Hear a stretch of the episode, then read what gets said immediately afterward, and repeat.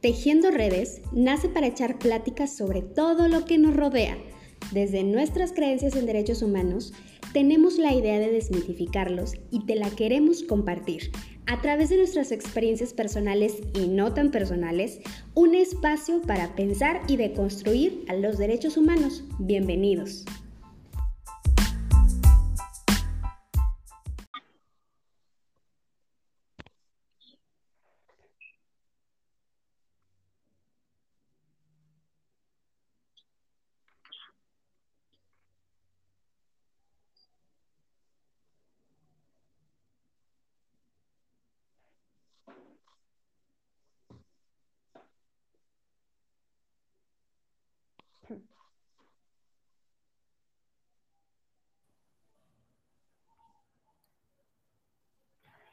Hola, buenas tardes, bienvenidos a este segundo episodio de Tejiendo Redes.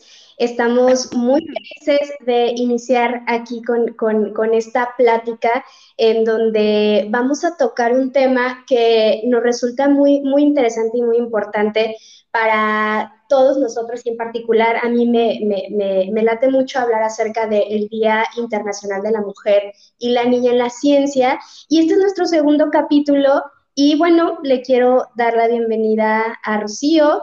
Rocío está aquí acompañándonos. Hola, ¿qué tal? Buenas tardes. Pues un placer estar nuevamente aquí con ustedes y sobre todo porque el día de hoy tenemos a una súper invitada, una invitada a quien nosotros admiramos muchísimo y, y, que la verdad estamos felices de que haya aceptado la invitación para acompañarnos. Y antes de, de, pues, de que la escuchen de viva voz, vamos a presentarla. Su nombre es Minerva, ella es psicóloga por la Universidad de Colima, es doctora en ciencias biomédicas por la UNAM y es creadora de una página de divulgación, La Ciencia en tus manos, enfocada a hacer llegar la información y el conocimiento a toda la población.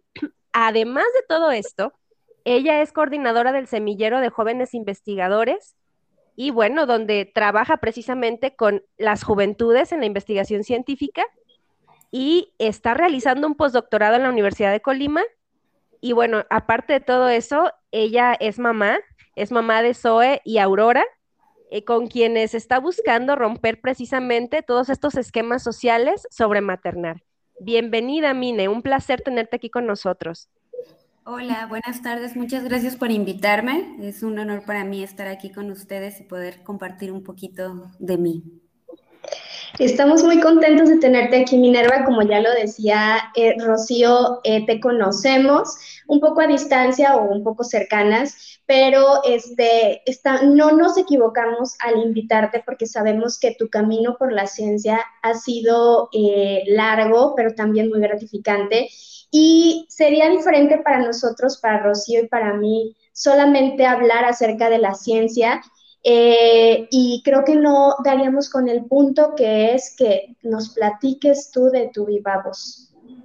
Entonces, bueno, si quieres, Rocío. Totalmente, Karen, ¿eh? Totalmente.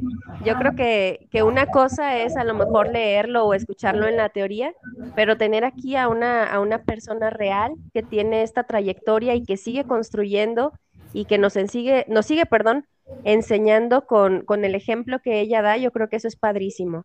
Entonces, pues Mine, para, para empezar este espacio, nos gustaría preguntarte un poquito, ¿tú a qué te dedicas actualmente? Bueno, actualmente estoy en la Universidad de Colima, estoy realizando eh, una estancia postdoctoral.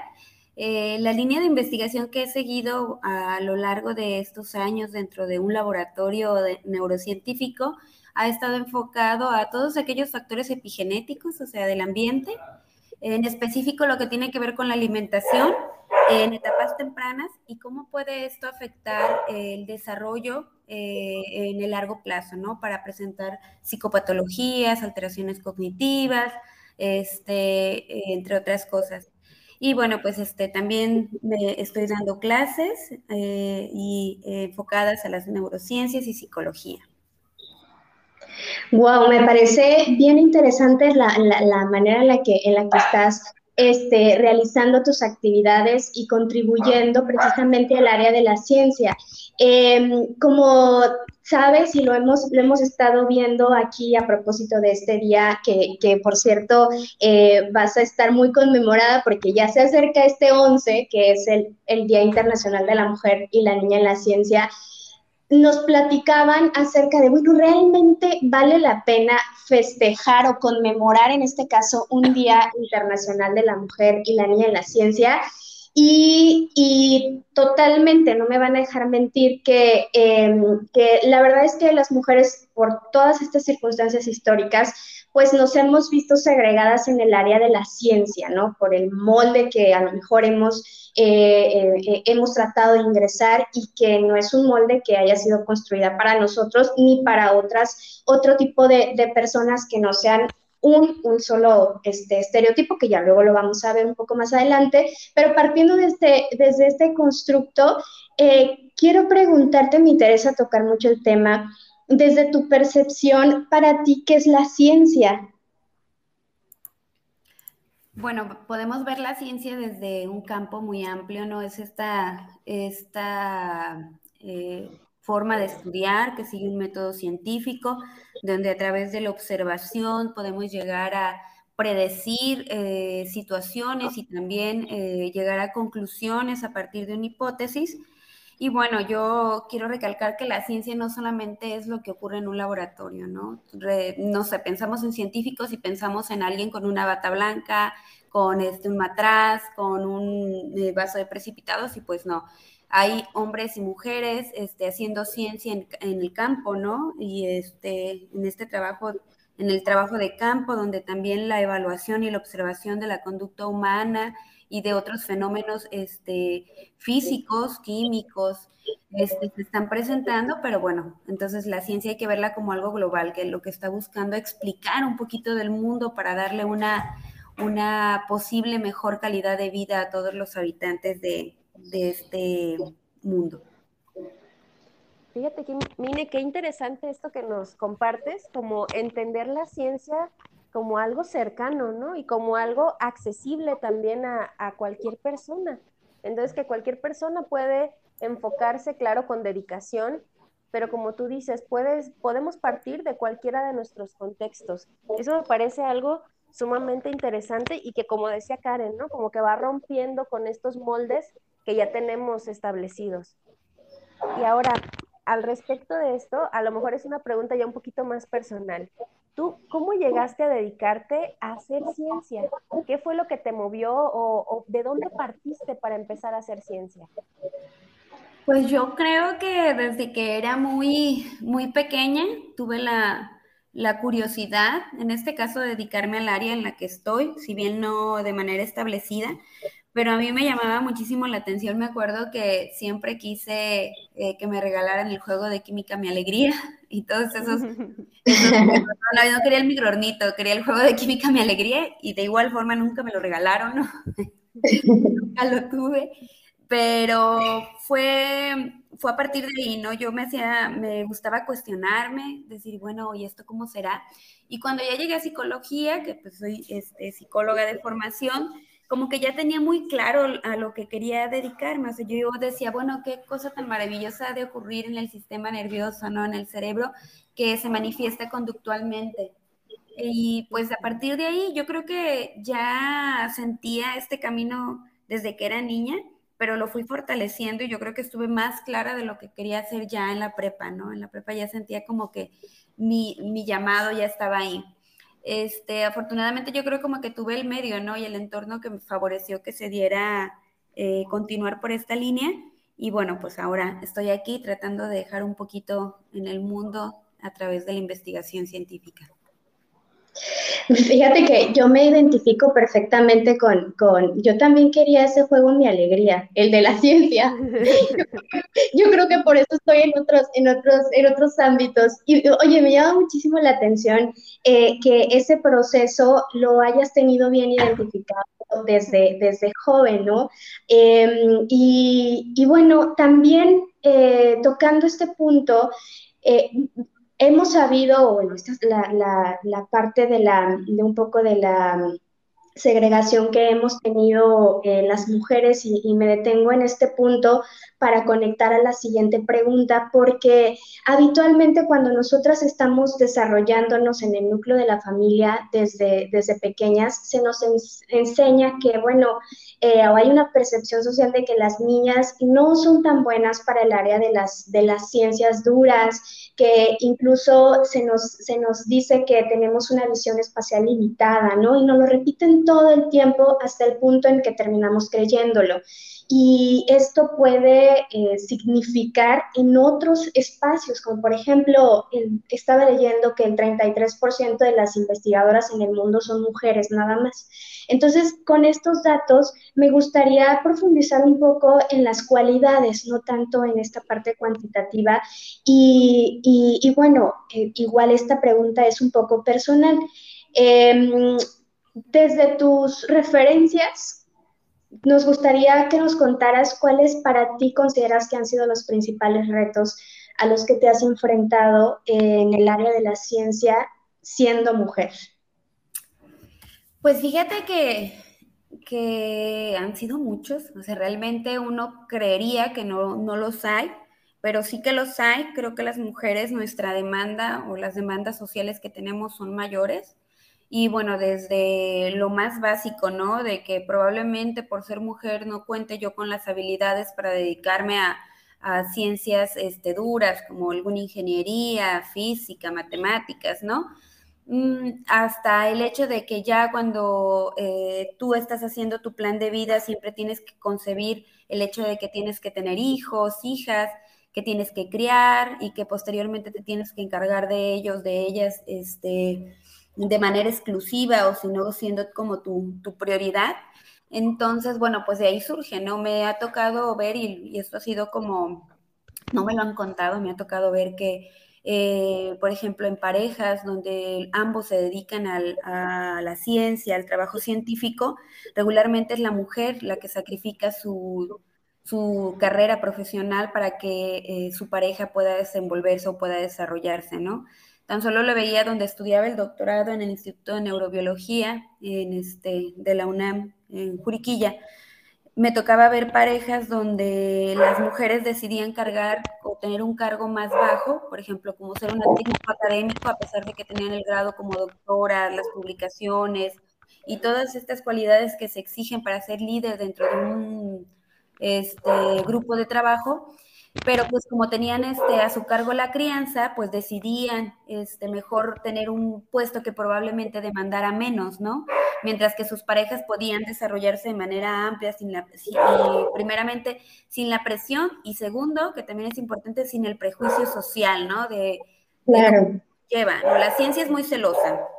O sea, la ciencia demanda muchísimo tiempo, demanda de mucha dedicación, y pues obviamente uno como mamá o como mujer tienes que empezar como a moldearte o acomodar tus horarios de manera que cumplas con tus dos papeles, ¿no?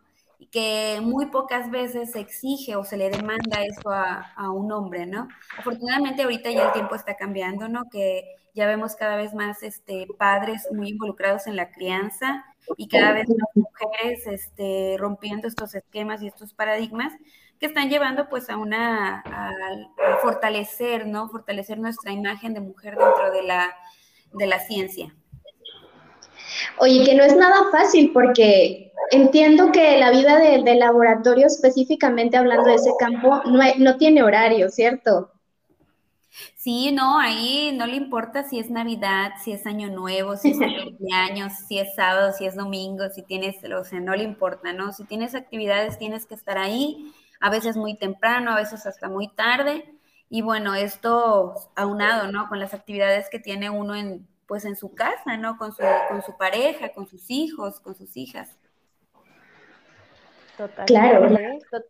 Sí, sí, y me dejas, me dejas pensando, Mine, porque, claro, o sea, voy, me fui como imaginando precisamente toda esta escena, porque de repente nosotros cuando observamos decimos, híjole, cuántos logros, ¿no? Pero a veces no logramos visibilizar como todo este camino y, lo que ha implicado, todo el esfuerzo que has dedicado más allá de, del mero logro académico. Entonces, a mí me gustaría saber ¿cómo, ¿cómo has hecho tú? ¿Cuáles han sido como esas herramientas que te han ayudado para continuar en este camino y, para salir tan avante, ¿no? En este camino de, la ciencia, de la construcción de la ciencia, ¿cuáles han sido como esas estrategias que te han ayudado y que pudiéramos compartir con más mujeres, niñas, este, adolescentes y adultas?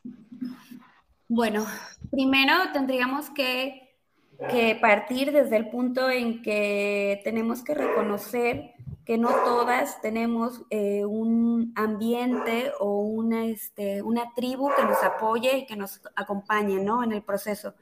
Yo afortunadamente conté con el apoyo de mi mamá, de, después fue pues de mi hermana, o sea, pero eh, mi suegra, mi cuñada, mis amigas, o sea, afortunadamente mi tribu siempre ha sido muy, muy fructífera y yo creo que una de las herramientas que nos pueden ayudar a nosotras las mujeres a salir adelante es el hecho de considerarnos como una tribu y fortalecernos entre nosotras, porque eso pues nos, lleva al fin y al cabo a contar, ¿no? Con la, saber que tienes el respaldo y al fin y al cabo es, es otra mujer la que te está apoyando.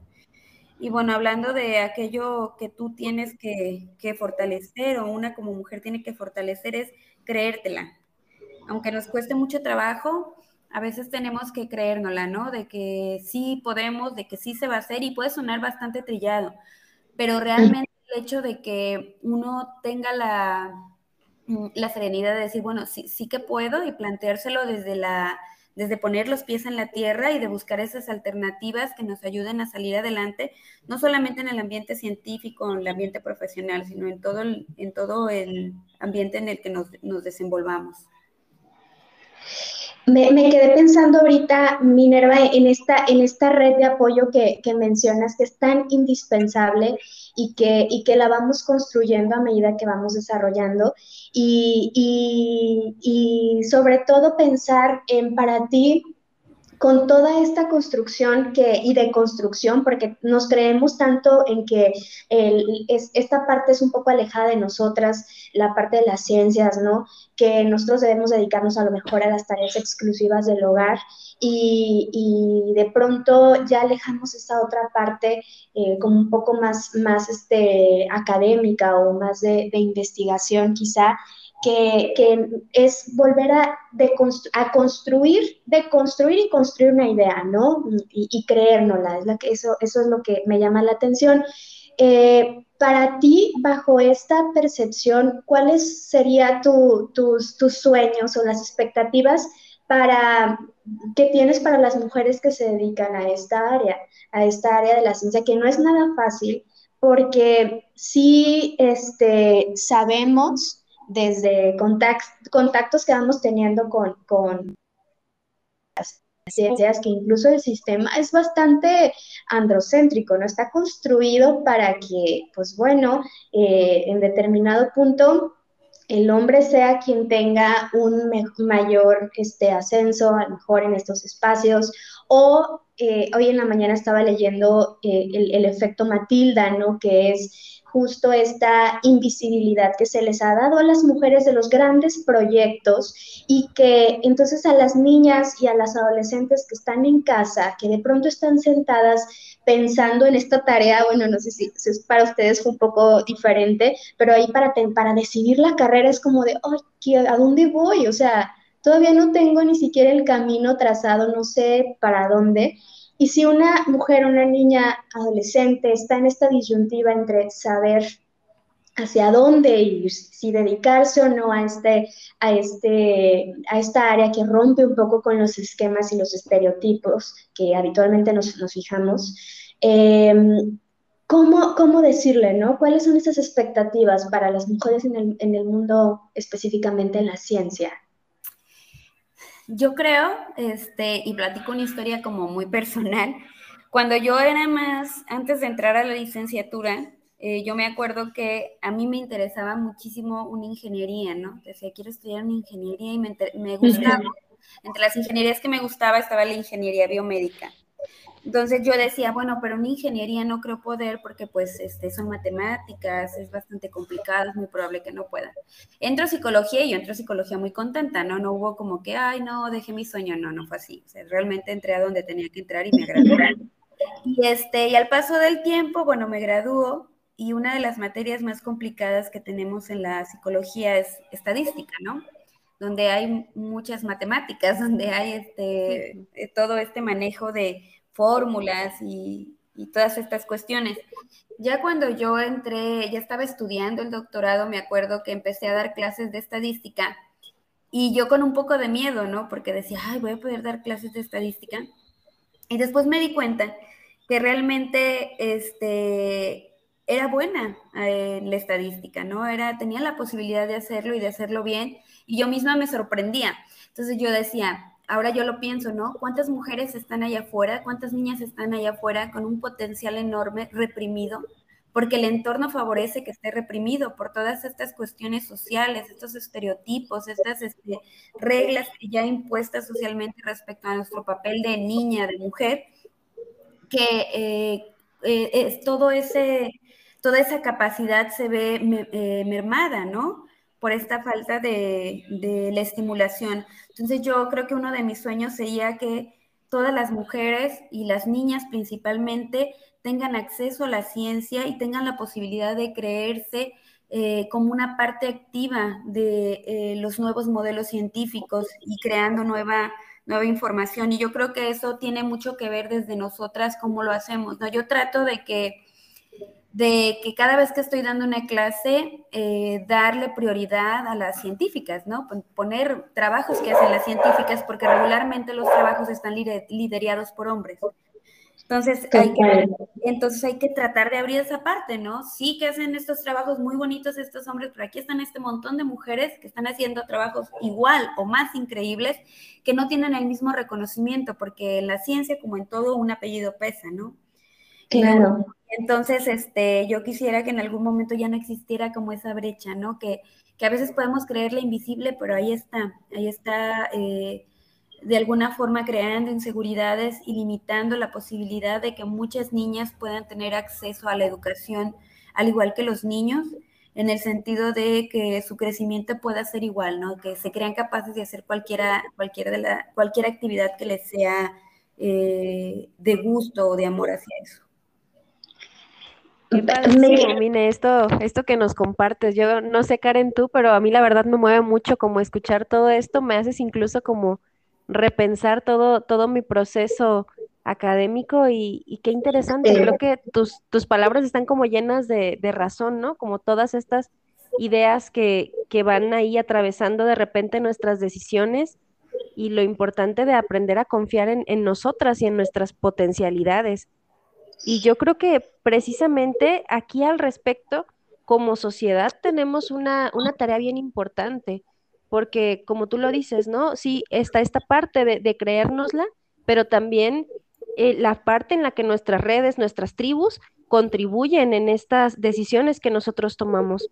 Entonces, al respecto, a mí me gustaría preguntarte, como sociedad, ¿qué cosas crees que nosotros pudiéramos hacer para contribuir a la construcción de la ciencia desde las mujeres? Yo creo que como sociedad yo eh, tendríamos que apropiarnos de estos procesos, o sea, saber que probablemente yo, este, o no tengan hijas, ¿no? Pero tienen sobrinas, tienen, eh, tienen las hijas de las amigas, tienen, o sea, tenemos muchas niñas este, a nuestro alrededor que no solo van a ser nuestras hijas, que necesitan ese impulso, ¿no? Y ese, ese mm, como ese amor que, le, que les podemos generar para que puedan ellas salir adelante. Entonces, como sociedad tendríamos que hacernos cargo de todas las niñas, ¿no? Que no nada más de nuestras niñas, sino de todas las niñas para empezar a cambiar ese chip y principalmente nosotras, ¿no? Nosotras, si nosotras cambiamos ese chip de nuestro papel como mujer, ese chip se los vamos a, contagiar o a cambiar a las niñas que están a nuestro alrededor para que puedan este, eh, cada día ser más libres, cada día sentirse más capaces, cada día saber que su camino está abierto a lo que quieran hacer independientemente de lo que la sociedad diga, ¿no? Entonces, este, creo que hay muchísimas más tareas que podemos eh, eh, hacer como sociedad, pero este, las principales yo creo que están enfocadas en que nosotros mismos mm, creemos una nueva idea respecto a la participación de las mujeres no solo en la ciencia, sino en el mundo en general. Guau, fíjate que ahora que, estabas hablando acerca de, cómo desde, desde nosotras ir cambiando y rompiendo esos esquemas un poco impuestos a la fuerza, ¿no? Y aprendidos. Em, al, momento en que nosotros, Rocío y yo, hacíamos este espacio, decíamos, bueno, es que queremos que sea algo fácil de comprender, ¿no? Entonces, desde, desde, desde nuestros procesos cercanos, desde la cotidianidad, ir eh, nutriendo estas ideas para robustecer que eh, existe una equidad entre, entre las ciencias y que sí podamos ser las mujeres eh, esta parte visible que históricamente ha estado quitado, ¿no? o que ha tenido una desventaja, incluso este, basta con, con analizar cualquier etapa cronológica de la vida y la ciencia no se queda aparte. Entonces, me gustó mucho eso que, que, mencionabas de, de tus clases, de cómo desde tus prácticas pedagógicas vas implementando, eh, mira, conoce también a estas mujeres que son grandes científicas y que, y que pueden nivelar y darnos un espacio de visibilidad a las mujeres, porque sí es bien importante eso. Eh, es, hoy en día siento que estamos bien atacadas porque, uy, es que todo quieren conmemorar, uy, es que ¿por qué los hombres no? Pues claro, porque las mujeres históricamente hemos estado vulneradas y, quitadas ¿no? de, la historia. Entonces, este, rescato mucho esas, esas particularidades que has dado y, no quiero que, termine esta charla eh, eh, sin, sin, que, sin preguntarte y, saber de ti cuál es el mensaje que te gustaría enviar a, las, aquellas niñas, a aquellas adolescentes, a las mujeres en general, que, que quieren tener participación en, la ciencia, ¿no? Eh, esa sería como la, última pregunta que quisiéramos hacerte. Pues primero que nada sería que todas se arriesguen a hacer lo que les gusta, que se arriesguen sin miedo. Al final el resultado siempre va a ser positivo. Si me equivoqué, pues aprendo de mi, de mi equivocación. Y si no me equivoqué, pues sigo avanzando, ¿no? Al fin y al cabo es un ganar-ganar. Entonces, la posibilidad de creerse con toda la capacidad y las facultades, y si nos falta alguna capacidad o alguna facultad, tenemos la fortaleza y la entereza para poderla adquirir y cada día presentarnos como mejores personas y como mejores profesionistas. Estamos en un, en un momento de mucho crecimiento donde las niñas y, lo, y las mujeres estamos teniendo la oportunidad de expresarnos de expresarnos y manifestarnos desde diferentes ámbitos y una forma en la que es eh, seguir haciendo resistencia y seguir haciendo lucha es a través de levantar el estandarte de las científicas, ¿no? Estamos aquí resistiendo con todo lo que el, mundo nos pueda oprimir, seguimos aquí haciendo ciencia y seguimos produciendo y, seguimos creando eh, nueva información y conocimiento para mejorar la calidad de vida del mundo. Entonces, yo creo que ese es el mensaje que podría darles. Muchísimas gracias, Minerva. Eh, nos dejaste pensando, Rocío, ¿no? Totalmente, ¿sabes? Me quedo callada porque de repente pienso como en estas palabras y en la necesidad de hacerlas llegar, yo creo que a, muchas partes, ¿no? A, a, todos nuestros contextos cercanos y no tan cercanos, e, es necesario, o sea, no solamente es importante, es necesario, yo creo que transmitir este tipo de, de mensajes porque es parte del el ir transformando estas conciencias, el ir transformando nuestras ideologías. Yo creo que es, es en este momento sumamente importante el compartir este tipo de mensajes que nos alientan ¿no? a seguir construyendo. Sí, total. Eh, este camino eh, no es nada fácil, pero tener estas experiencias como las tuyas, Minerva, no nos equivocamos, Rocío y yo, al, invitarte, porque sabemos que estás trabajando y estás eh, poniendo en alto en nombre de las mujeres y las mujeres en ciencia. Entonces, pues te agradecemos infinitamente tu tiempo. Para nosotros es súper valioso tener tus, tus comentarios, tus experiencias y te aprendemos un montón. Entonces, pues muchísimas gracias. ¿Tienes este, algunas redes para compartirlo a la, audiencia en donde pudiéramos conocer un poco más acerca de tu trabajo? Claro, eh, pues pueden eh, seguirnos en nuestra página de, Facebook y de Instagram, La Ciencia en tus Manos. Este, bueno, ahí tenemos colaboración con varios chicos donde tratamos de transmitir, de hacer una parte de divulgación científica. Y este, y bueno, pues a mi correo, cualquier información o quieran este, contactarme, mo este, valladares.col.mx, ahí me pueden encontrar para cualquier duda, pregunta, cualquier colaboración, porque yo estaría muy, muy contenta. Y bueno, este, les digo, síganos en, nuestra, en, nuestra, en nuestras redes sociales, ahí estamos publicando continuamente información importante. Y bueno, para, es, de, es de reconocer que ahí la mayoría de las que estamos trabajando somos mujeres. Y, este, y bueno, esperamos que eh, pronto tengamos mayor número de colaboradoras. Muchísimas gracias, Mine. De verdad, yo creo que que el día de hoy este espacio que, compartiste nos enriquece muchísimo. Entonces, muchísimas gracias, como ya lo decía Karen, por tu tiempo y sobre todo por este mensaje que nos regalas, estos mensajes, porque en realidad son varios. Muchísimas gracias. Gracias, gracias por la invitación. Es un honor para mí, me siento muy, muy contenta, muy privilegiada, como que siempre tengo la necesidad de, de transmitir o de que se sensibilice la sociedad ante todo lo que vivimos, ¿no? Las mujeres y sobre todo las niñas.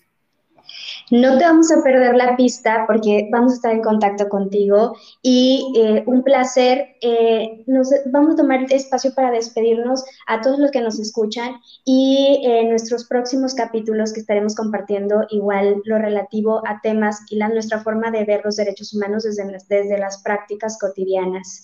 Saludos a todos y hasta la próxima aquí en Tejiendo redes. Un abrazo a todos. Un abrazo, nos vemos. Bye, gracias. Bye, gracias.